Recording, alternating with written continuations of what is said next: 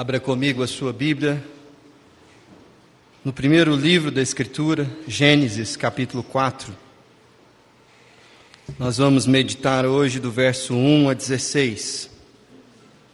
Assim diz a palavra do Senhor. Coabitou o homem com Eva, sua mulher. Esta concebeu e deu à luz a Caim. Então disse: Adquiri um varão com o auxílio do Senhor. Depois deu à luz a Abel, seu irmão. Abel foi pastor de ovelhas e Caim, lavrador. Aconteceu que, no fim de uns um tempos, trouxe Caim do fruto da terra uma oferta ao Senhor. Abel, por sua vez, trouxe das primícias do seu rebanho e da gordura deste. Agradou-se o Senhor de Abel e de sua oferta, ao passo que de Caim e de sua oferta não se agradou. Irou-se, pois, sobremaneira Caim e descaiu-lhe o semblante. E então lhe disse o Senhor: Por que andas irado? E por que descaiu o teu semblante? Se procederes bem, não é certo que serás aceito? Se todavia procederes mal, eis que o pecado jaz à porta, e o seu desejo será contra ti, mas a ti cumpre dominá-lo. Disse Caim a Abel, o seu irmão: Vamos ao campo? E estando eles no campo, sucedeu que se levantou Caim contra Abel, o seu irmão, e o matou. Disse o Senhor a Caim: Onde está Abel, teu irmão? Ele respondeu: Não sei. Acaso sou eu tutor do meu irmão? E disse Deus: Que fizeste? A voz do sangue do teu irmão clama na terra a mim.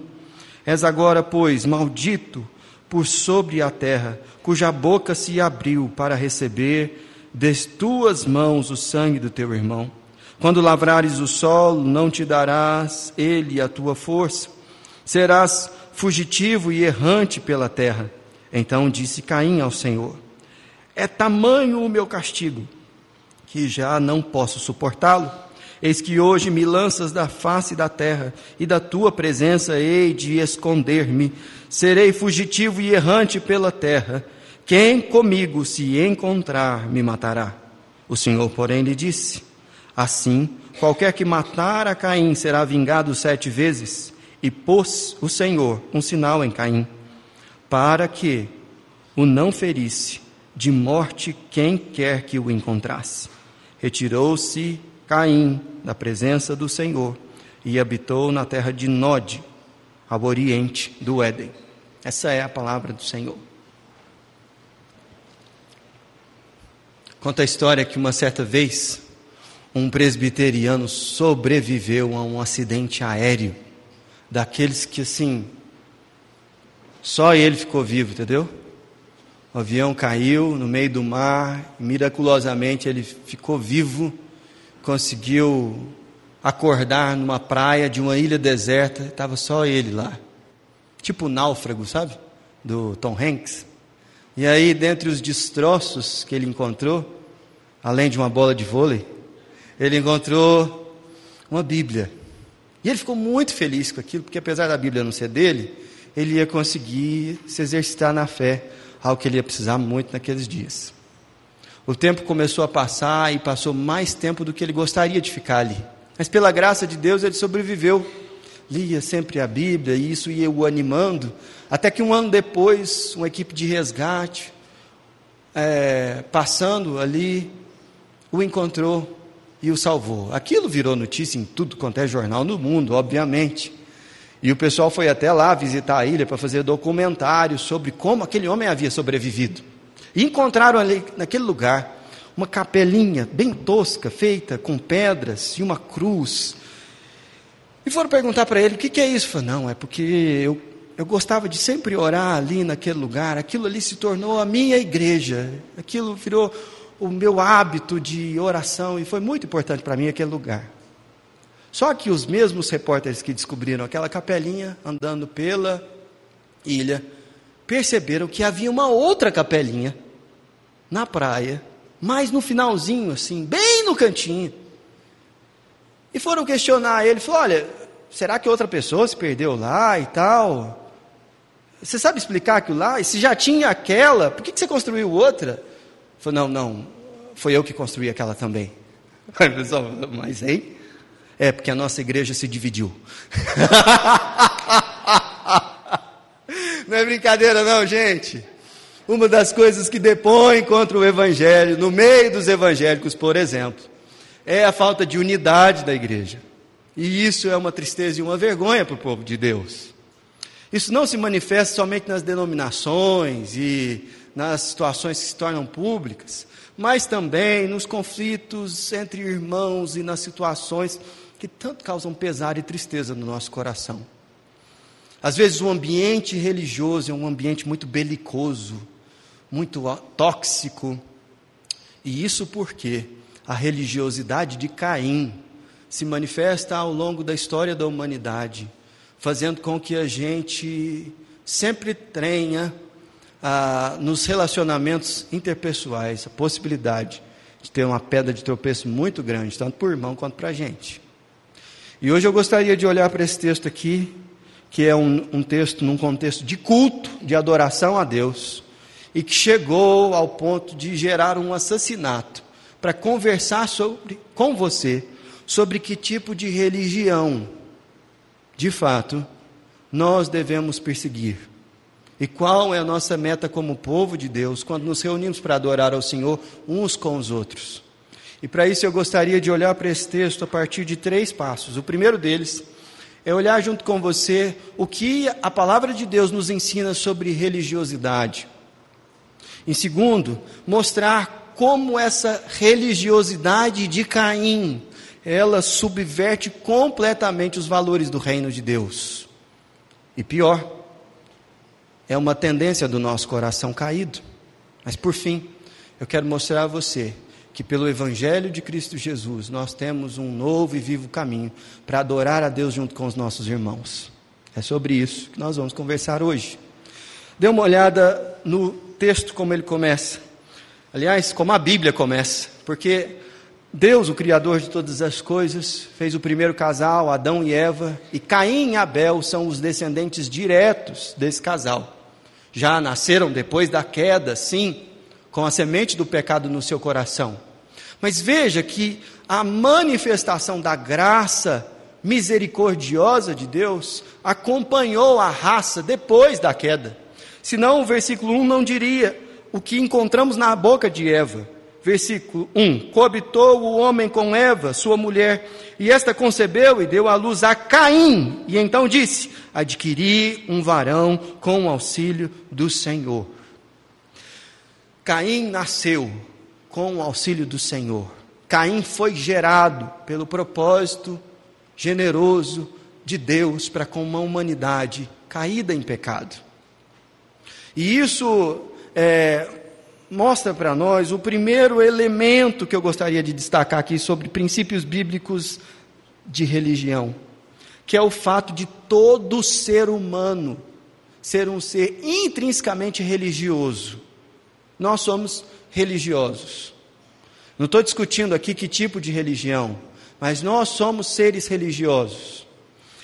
E a evidência disso é que você pode encontrar cidades sem muros culturas com diferentes manifestações de organização ou de arte, mas em cada canto desse mundo, quando você encontra um ser humano, está ali manifestação da sua religiosidade.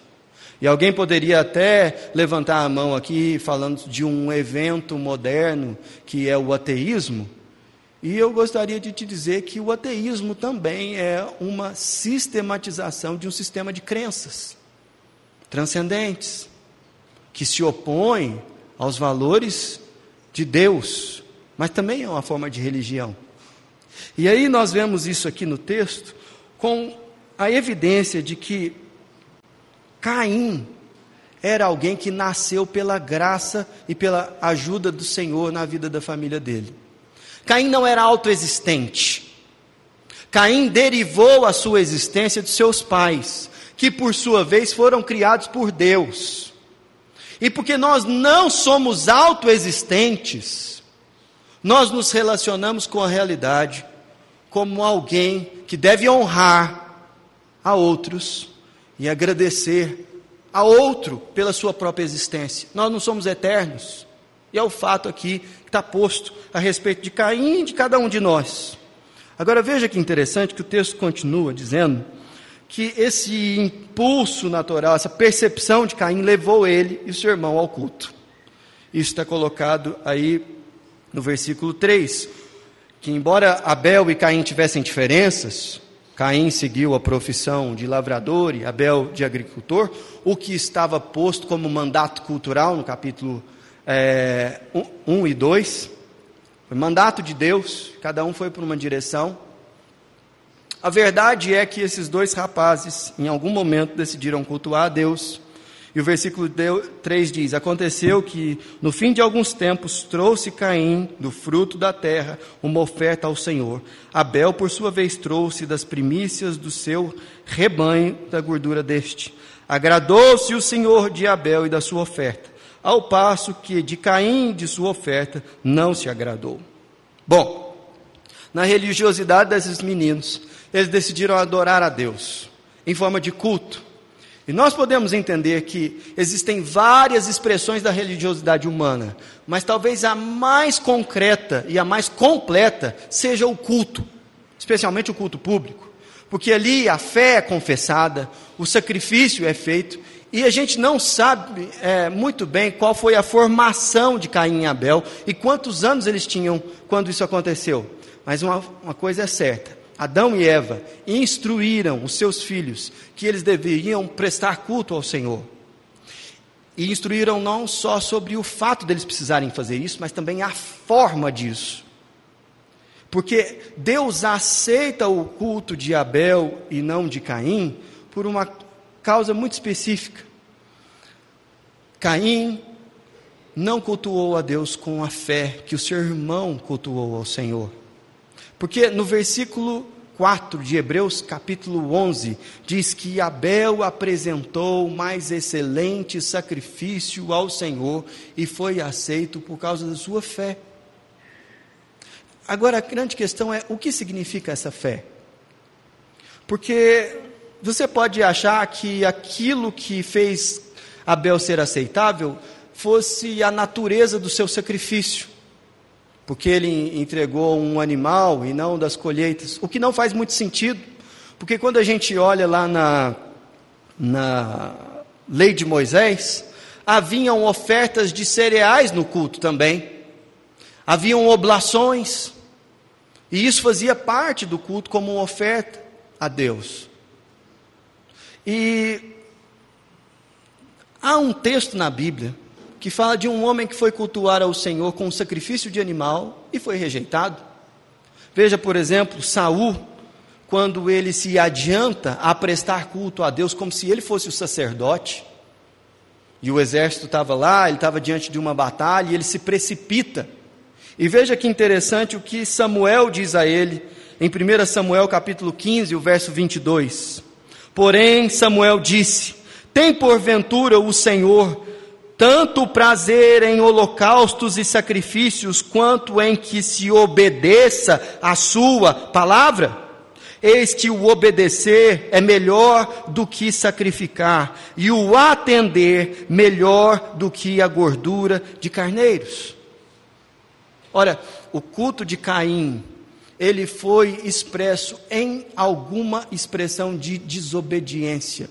E o texto não deixa muito claro como isso se deu, mas deixa claro qual é o critério do Senhor para estabelecer essa diferença. Se não, veja você o texto de Gênesis capítulo 3, que diz o seguinte: Gênesis capítulo 4, o versículo 4: Agradou-se o Senhor de Abel e de sua oferta ao passo de que Caim e de sua oferta não se agradou. Nós somos muito per, é, performáticos e a gente está muito ligado à performance das pessoas. Mas antes de olhar aquilo que trazemos a Deus, aquilo que fazemos por Ele, Deus percebe quem nós somos. Agradou-se o Senhor de Abel, em primeiro lugar, e da sua oferta. Isso está em alinhamento com aquilo que a Bíblia fala sobre culto e sobre serviço ao Senhor, quando em contraste a Saul, nós vemos Samuel sendo advertido a não ter os critérios humanos para ungir o próximo rei. Porque quando ele entra na casa de Jessé, ele quer logo ungir os primeiros filhos de Jessé, porque eles eram como Saul. Mas o texto diz em 1 Samuel, capítulo 16, o verso 7, o seguinte: Porém o Senhor disse a Samuel: Não atentes para a aparência, nem para a sua altura, porque o rejeitei, porque o Senhor não vê como o homem vê. O homem vê o exterior, porém o Senhor o coração. A maneira como Deus nos encara é muito mais completa do que a nossa capacidade de perceber alguém seja ao vivo, seja pelas redes sociais. E você pode performar muita piedade, mas Deus sabe quem você de fato é. E há aqui algumas evidências textuais que mostram que Caim, apesar de querer ofertar algo a Deus, provavelmente não trouxe das primícias, daquilo que era ah, mais vistoso ou mais valioso. Mas, talvez ele tenha trago algo que sobrou ou algo que não tinha tanta qualidade, mas esse ainda não era o ponto. É que isso era só a demonstração dos valores do seu coração em relação a Deus. Isso faz a gente pensar sobre muita coisa. Porque você pode adorar a Deus e deixar partes inteiras da sua vida fora do assunto da sua relação com Deus e com o culto. Seja esse assunto sexo, e a maneira como você lida com a sua sexualidade, seja isso as finanças e a maneira como você lida com as finanças. Mas o fato é que quando a gente começa a nos relacionar com Deus, como se ele, a Ele pertencesse apenas algumas partes da nossa vida, o nosso culto de fato é muito incompleto. E aqui nós estamos diante de alguém que está buscando a Deus e foi rejeitado por Ele. E isso levanta a nós uma outra questão. O propósito do culto não é que você saia daqui satisfeito.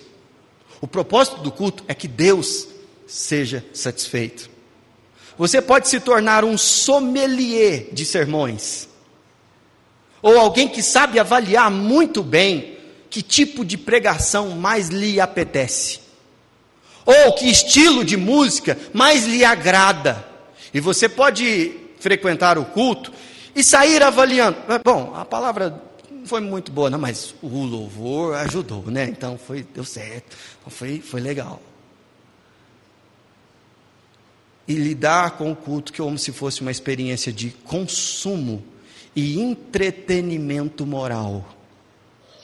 E não é sobre isso que é o culto. O culto é sobre honrar a Deus e agradá-lo junto com os irmãos.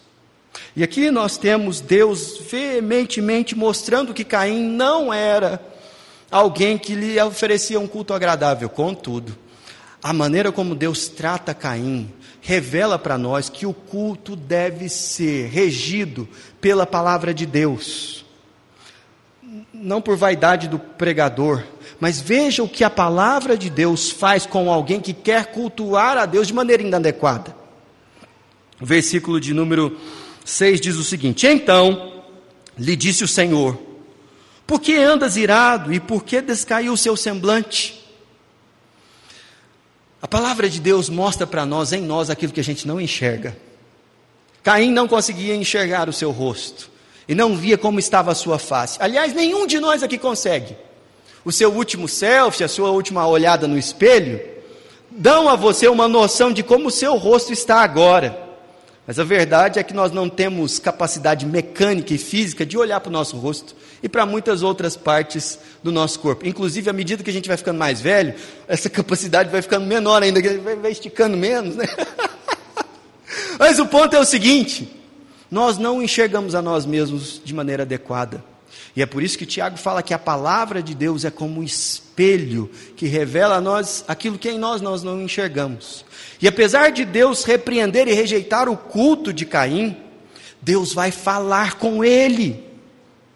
E essa é uma expressão maravilhosa do amor de Deus, porque Deus não está falando aqui para Caim, ó, não gostei, nunca mais converso com você, some daqui. Pelo contrário, a Bíblia não fala que Deus foi falar com Abel, mas a Bíblia fala que Deus foi falar com Caim.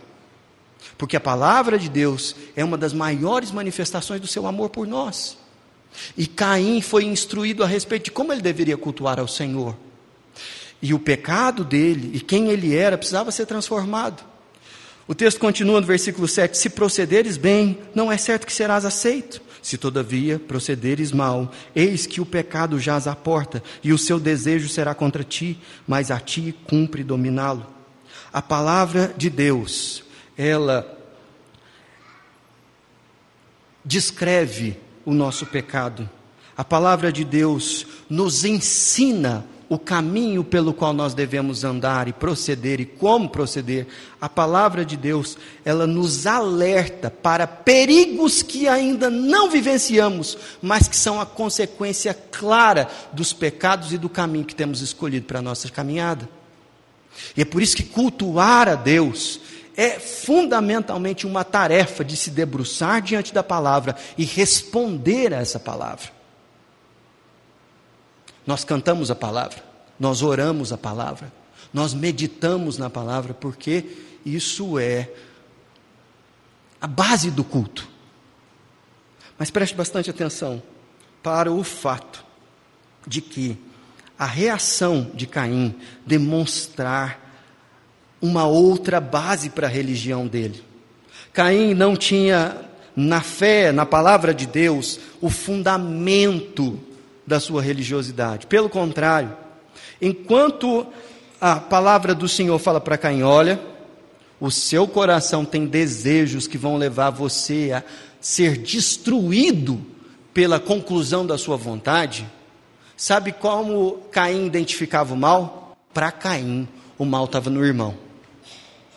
Para Caim, o mal estava no irmão, estava no outro. E é por isso que ele chama depois de ter ouvido a palavra de Deus, versículo 8 diz: Disse Caim a Abel, seu irmão: Vamos para o campo. E estando eles no campo, sucedeu que se levantou Caim contra Abel, seu irmão, e o matou. Para Caim, o, o problema dele não ter sido aceito por Deus era Abel.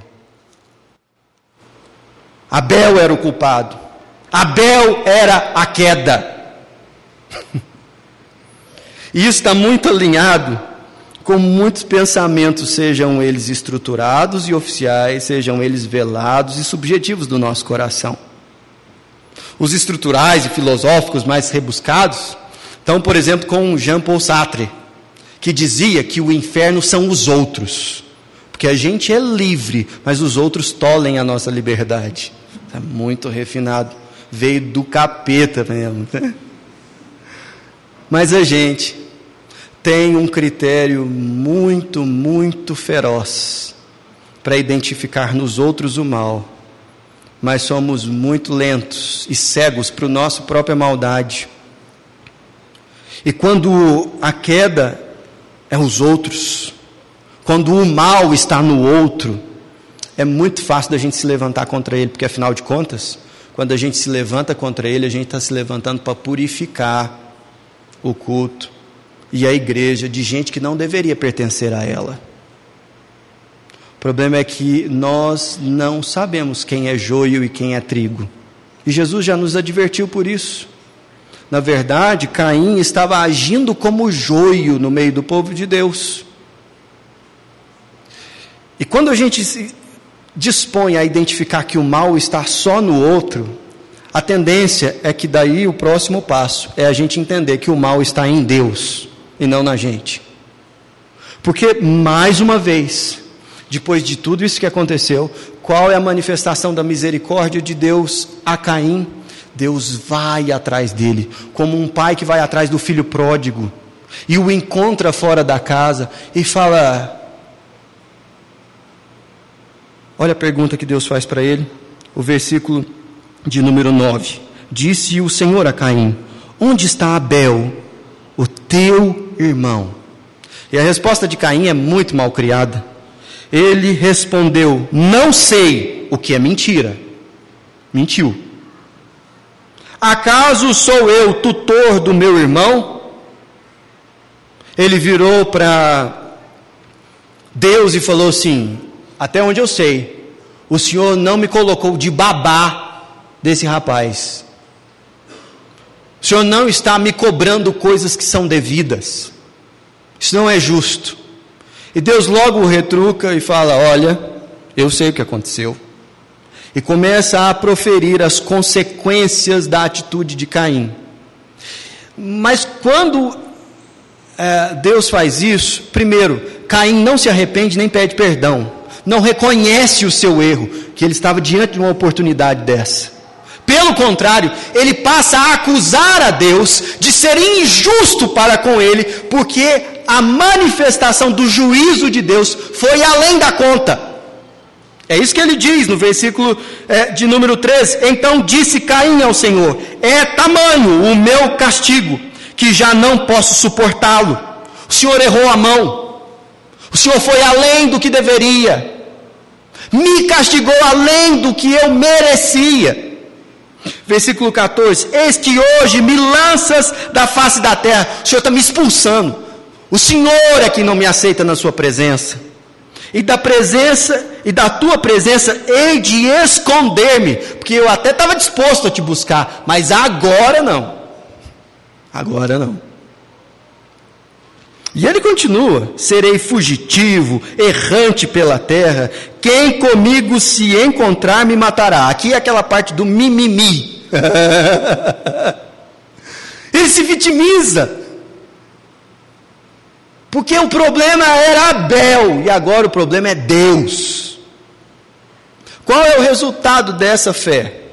Ora, na religião de Caim o problema é o mal. E o injusto é Deus, não é ele. O galardão dessa, dessa religião se chama solidão. Solidão. Veja que o verso 16 diz: Retirou-se Caim da presença do Senhor e habitou na terra de Nod, ao oriente do Éden. Nod significa peregrinação. E ele passou a ser um peregrino errante, longe da comunidade do Senhor. Preste bastante atenção. Não é à toa que no meio ah, das estatísticas religiosas no Brasil, a religião que mais cresce no nosso país é a dos desigrejados. Porque o mesmo princípio religioso de Caim continua funcionando nos nossos dias. O resultado dessa espiritualidade é solidão. Porque o problema está nos outros. E Deus é que não é justo o suficiente para me aceitar. Mas há um contraste muito grande entre Caim e um outro irmão mais velho. Esse irmão mais velho, na verdade, é apresentado na Bíblia como o filho único. Um filho único. Que é a expressão exata do amor de Deus por todo aquilo que ele criou. É, João 3,16 diz que Deus tanto amou o mundo que enviou o seu Filho unigênito, para que todo aquele que nele crê não pereça, mas tenha vida eterna. Jesus era o Filho único e decidiu abrir mão da sua unigenitura para que fosse o filho primogênito de muitos outros que seriam adotados.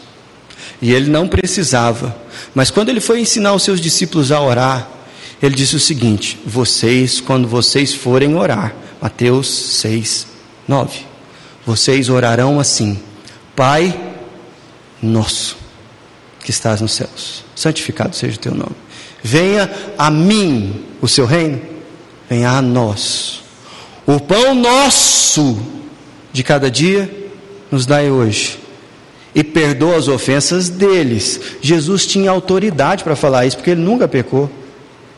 Mas ele falou: perdoa as nossas ofensas, porque até orando Jesus se colocava no nosso lugar.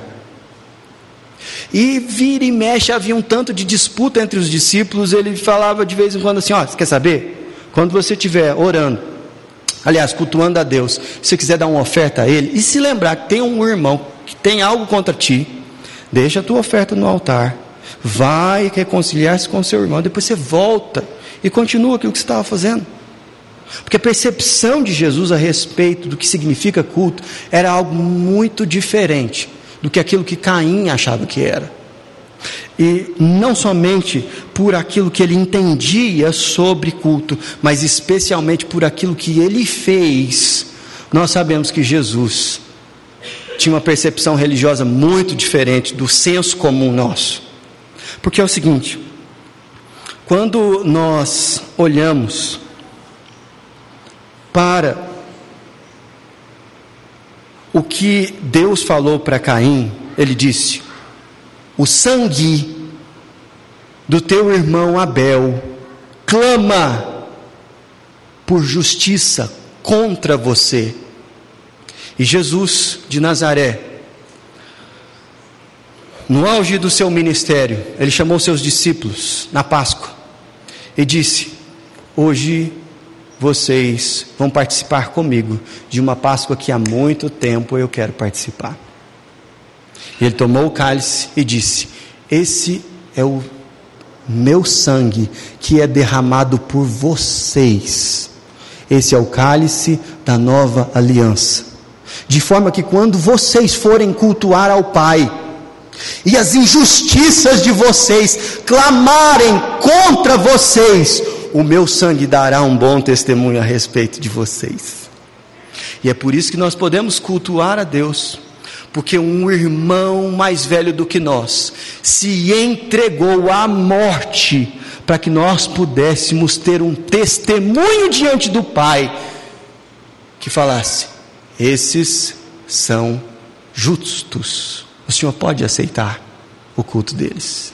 Não é pelo que eles dão, não é pelo que eles fazem, mas é por quem eles se tornaram a partir do que eu fiz. Essa é a mensagem do Evangelho. E é por isso que não dá para cultuar a Deus de uma forma que lhe agrade, se isso não for feito em nome de Jesus.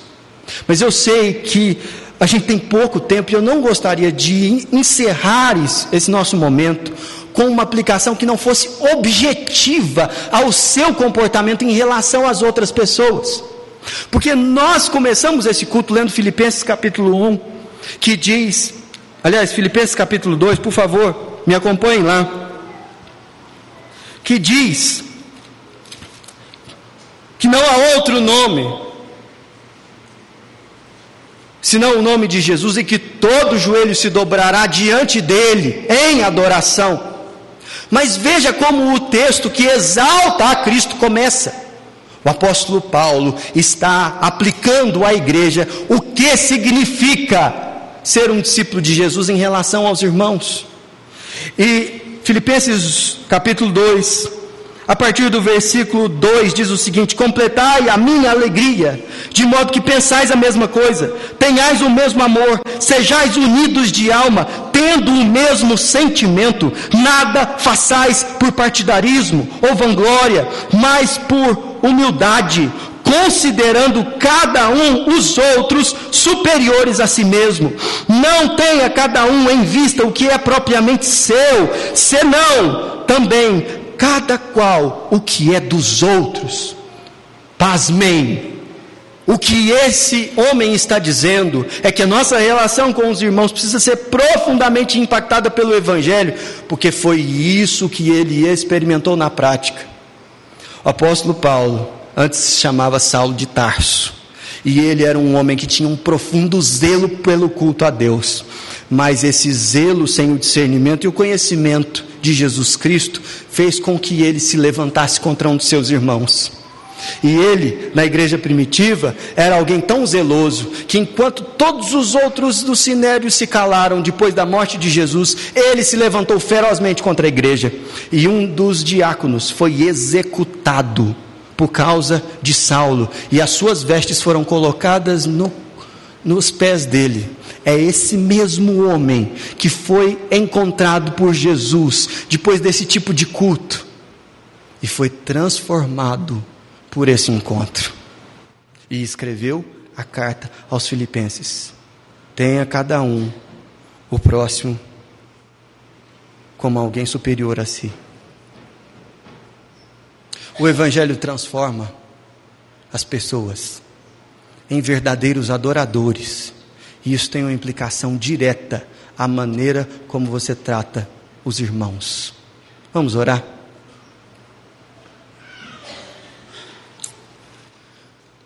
Senhor Jesus, bendito seja o teu santo nome, porque nós podemos adorar ao Pai por causa do sangue do Senhor que foi derramado em nosso lugar. E queremos te pedir perdão por acreditar, ó Deus, mesmo que veladamente, que somos melhores do que tantos outros a quem o Senhor chamou para congregar no povo e na igreja do Senhor. Nós te pedimos perdão, Senhor, e clamamos que a transformação que o apóstolo Paulo experimentou, que transformou um assassino em alguém, ó Deus, que cuidava pessoalmente da comunhão entre os irmãos e da pregação do, Evangelho da graça, àqueles que muitos recusariam. Deus faz essa obra no nosso meio. Faz a obra do Senhor prosperar. Ajuda-nos, ó Deus, a trabalhar pela unidade da igreja, para que o mundo te conheça. Ajuda-nos, ó Deus, a sermos menos performáticos e a ser mais, ó Deus, humildes na tua presença, diante dos irmãos e diante do Senhor. Ó Deus, dá-nos um só pensamento, dá-nos, ó Deus, uma compaixão por aqueles que são menos maduros na fé. Ajuda-nos, ó Deus, a sermos coerentes com aquilo que o Senhor derramou sobre as nossas vidas.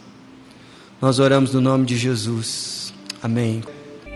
Senhor, nós te agradecemos, porque o Senhor nos abençoa com a tua palavra, com o teu amor, e nós estamos convictos de que o Senhor aceitou o nosso culto, por causa do sangue de Jesus que foi derramado e que nos justifica de todo o pecado. Senhor, se alguém no nosso meio que ainda, Deus, não se entregou de corpo e alma ao Senhor, que essa seja uma manhã de salvação aqui. Que a graça do Senhor Jesus Cristo, o amor de Deus o Pai, a comunhão, a consolação, o poder, o quebrantamento que vem do Santo Espírito de Deus, sejam sobre nós e sobre toda a família da fé, hoje e eternamente. Amém.